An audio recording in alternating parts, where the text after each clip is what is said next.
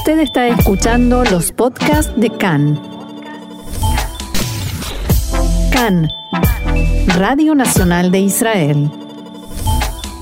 Seguimos adelante aquí en CAN, Radio Reca en español, Radio Nacional de Israel y por supuesto el tema sigue siendo el acuerdo del siglo o como cada uno quiera llamarlo y para eso, para comprenderlo mejor, para, para saber mejor de qué se trata, ya mismo tenemos en línea al profesor Alberto Spektorovsky del Departamento de Ciencias Políticas de la Universidad de Tel Aviv. Alberto, shalom y muchas gracias por estar con nosotros. Shalom, shalom, encantado estar nuevamente con ustedes. Eh, un gusto enorme. Y la primera pregunta sería, ¿cómo, ¿cómo comprendes, cómo tomás este acuerdo del siglo que algunos dicen que es absolutamente irrealizable y otros dicen que es un sueño hecho realidad? Bueno, seguro, eh, de, de acuerdo al campo político que uno se encuentre. Este, es un acuerdo entre Netanyahu y Trump que se viene este, se viene tramando desde hace un par de años. Es decir, eh, y, en definitiva lo único concreto que queda de esto es eh, un anexamiento formal por parte de Israel con el apruebo de los Estados Unidos y contrario a la ley internacional. Este, y ese, digamos, esa anexión va a ser sobre la, digamos, sobre la el Valle de Jordán y, los asentamientos que están dentro del grupo de asentamientos fuertes que siempre estaban bajo el marco de la negociación. Es decir, lo que ha pasado acá es que si en el pasado se ha negociado con los palestinos, acá se ha negociado solamente entre el gobierno de Israel y el gobierno de Estados Unidos sin necesidad de introducir a los palestinos. A los palestinos se les presenta simplemente el, el, plan ya prácticamente hecho en el cual no tienen prácticamente ni voz ni voto. Es eso, eh, definitiva, en definitiva es eso. Por eso, claro que para una gran parte de la derecha política israelí, no tanto de la derecha, centro también, eh, es como decir, bueno, eh, los palestinos nunca aceptaron nada y en definitiva esta es una propuesta que se arregla entre Estados Unidos e Israel y con esto se terminó el asunto. Es decir, no es que se terminó el asunto, no se terminó el conflicto, pero no hay ningún plan de paz. Pero es como decir, con el consentimiento de los Estados Unidos este, nos da seguridad sobre áreas de territorio que en el pasado no teníamos el, la aprobación de Estados Unidos en anexar. y, hoy en día sí. Eh, profesor, un eh, shalom, aquí al habla Ofer. Respecto a lo que comentas, obviamente eh, sale a la luz y todos los análisis coinciden que el plan es eminentemente pro-Israel, eh, con las tesis, como comentabas, más a la derecha o, incluso el centro y esa ausencia de los palestinos. Pero hay un tema que, que, levanta, ha levantado muchas suspicacias, que es este mapa que publicó ayer eh, el presidente Trump y con su plan, este acuerdo del siglo. Y es un mapa que, por otra parte, sí que enoja un poco a esta parte de la derecha, eh, a los colonos en Judea y Samaria, porque al final habla de que a largo plazo se puede establecer un Estado palestino cuya contigüidad y este mapa que muestra es bastante eh, peliagudo ¿no? De, llevar a cabo. No sé si lo has visto, eh, profesor, y, qué te parece. Bueno, eh, es como es como decir la, la, digamos la parte más de la derecha, la derecha más mesiánica de Israel, no puede ni siquiera soportar el hecho de que este, se va a dialogar sobre un Estado palestino, eh, póngale el nombre que quiera, pero el nombre de Estado palestino este, es algo que ya les quita los nervios.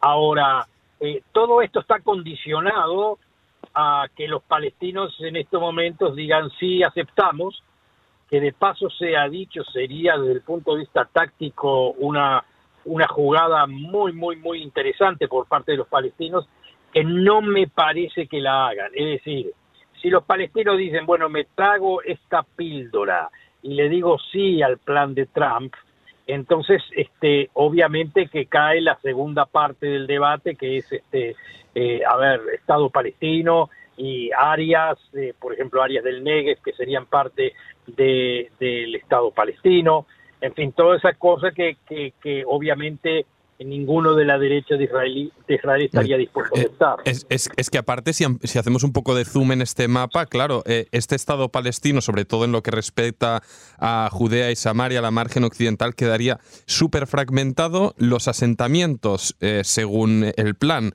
eh, tendrían la posibilidad de anexarse a Israel y quedaría ahí todo entremezclado y se detallan ahí como unas eh, líneas negras que entiendo que serían como unas vías de conexión, pero vaya, ¿cómo se haría efectivo todo en el mismo lugar? Porque al final recordamos a nuestros oyentes que un asentamiento está a lo alto de la colina y abajo de la colina está una ciudad como Belén o. Nablus o, o la que sea. Claro, claro, claro. Sí, no, no. Ese, es lo que usted dice es, si vamos a tomarlo en serio y a ver cómo se aplica todo esto, es prácticamente imposible. Por eso digo de que eh, eh, la, complicación, la, la complicación de operatividad es clara, pero la pregunta es si realmente hay una intención de que sea operativo.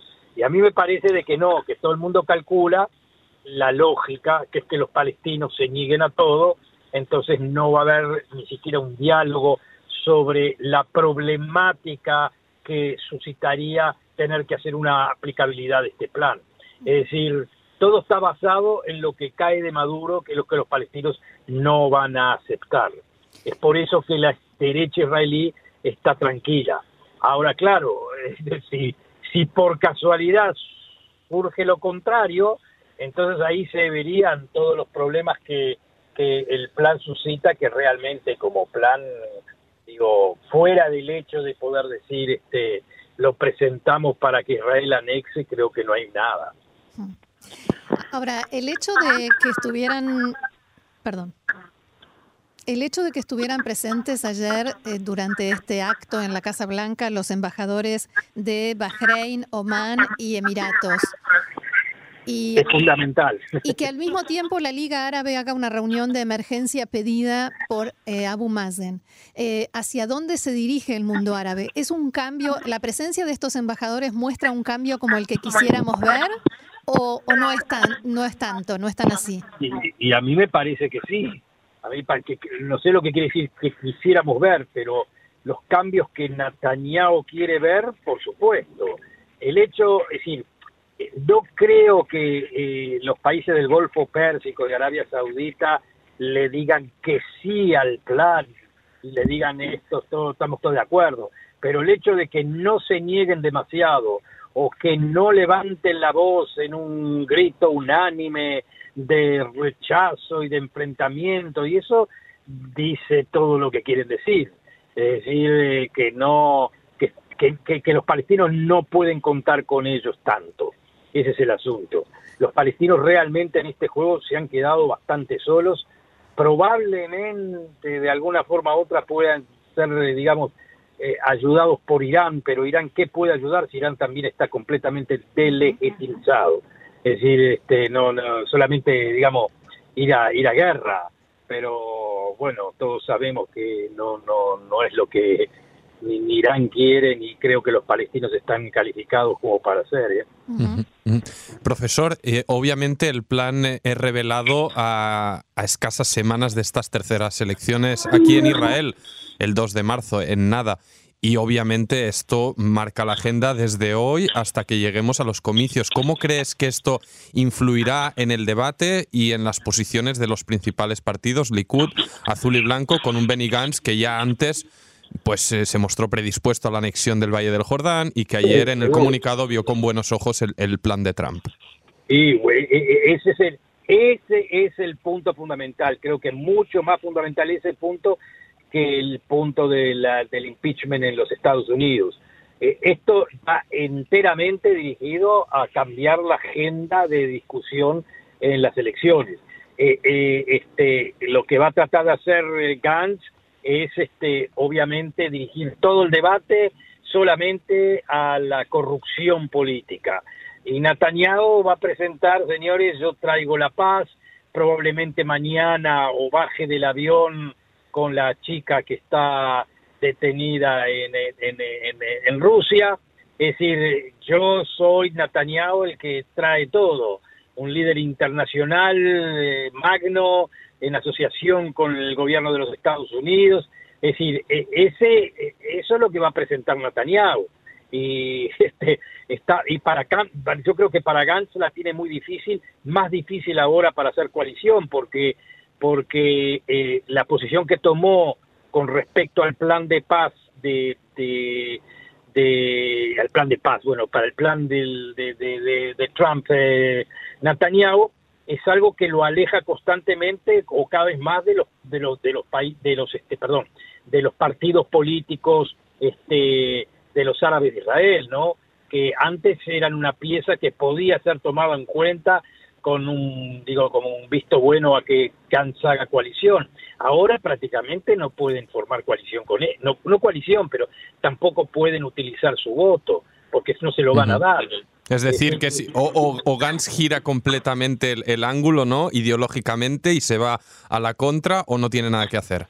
Sí, yo le veo dos posibilidades, o que eh, el Likud le diga a Netanyahu muchas gracias por todo, pero contigo no se puede hacer coalición por por los este por el problema legal, que tenemos, eh, o que Gantz eh, eh, tire abajo lo que toda su propaganda política y diga bueno este vamos a vamos a hacer coalición con Netanyahu que no lo va a hacer porque obviamente que Gantz si toda su digamos toda su campaña electoral está basada en el asunto de la corrupción política no puede mañana venir a decir bueno no me queda más remedio que hacer una coalición con Netanyahu este, va, va, a estar muy entretenido, vamos a ver los números, pero a mí me parece que los números van a ser más o menos los mismos, así que este, no sé cómo realmente es para es para para magos en la política poder hacer funcionar una nueva coalición, a no ser que digamos que otra posibilidad que Netanyahu por todo este juego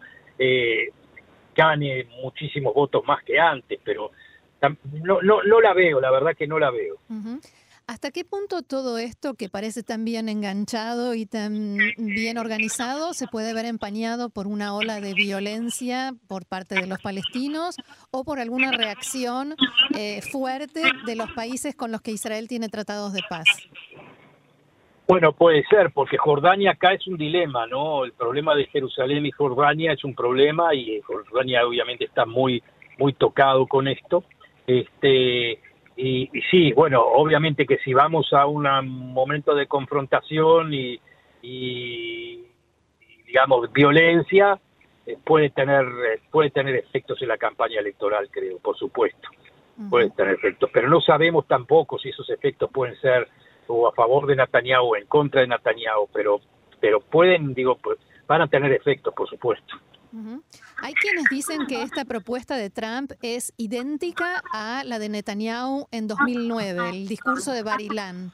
¿Qué, qué opinas al respecto? Sí, sí, pero, si Netanyahu estuvo prácticamente en toda la confección del plan, no, no, hubo ninguno, no creo ni que Greenblatt ni que nadie haya hecho prácticamente nada sin eh, consulta con Netanyahu. Entonces está a favor de los dos estados.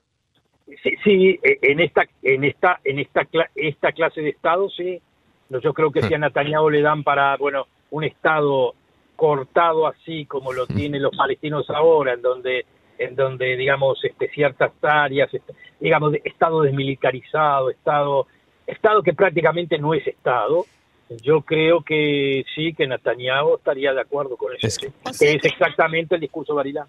o sea que lo que le queda por hacer ahora es convencer a la derecha, más a la derecha del Likud, de que se llama Estado, pero en realidad no es. Por supuesto, yo creo que la derecha más derecha sabe eso también. Lo que pasa es que no se traga ni siquiera esa posibilidad. Pero ellos saben que no, eh, eh, un Estado palestino de esa calidad no es un Estado palestino. Eh, lo saben. O sea, Acá es un plan que va en contra de los palestinos y en contra de la derecha más radical de Israel. Eh, digamos que con un poco de, digamos, un poco de, cintura se puede en Israel formar una coalición de centro derecha donde puede entrar este este Cajón Labán, o sea, azul y blanco junto con, con, el partido Likud y con, y con y con Lieberman. Yo creo que puede darse, digamos, la lógica sería un este un nacionalismo de derecha liberal.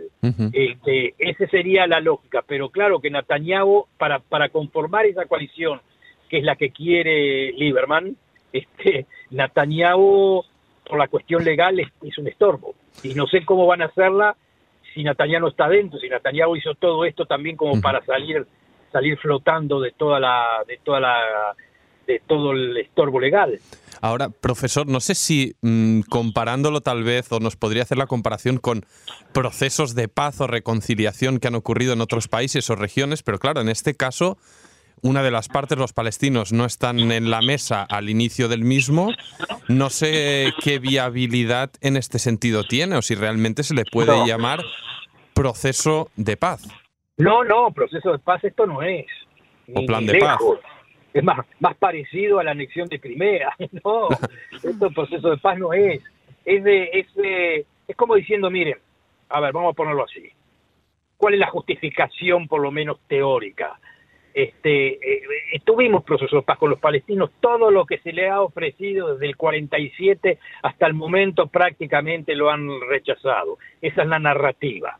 ¿No? Así se pone la narrativa, por supuesto que los palestinos tienen otra narrativa, pero esa es la narrativa que uno puede más o menos aducir. Eh, tuvieron negociaciones con, Barak, tuvieron negociaciones con Rabin, tuvieron negociaciones con, con, con, con Olmert, todos les han ofrecido muchísimo más de lo que se les ofrece ahora y también lo han rechazado. Ergo, el, el, eh, lo que viene a hacer este Netanyahu y Trump es cambiar las reglas del juego, simplemente.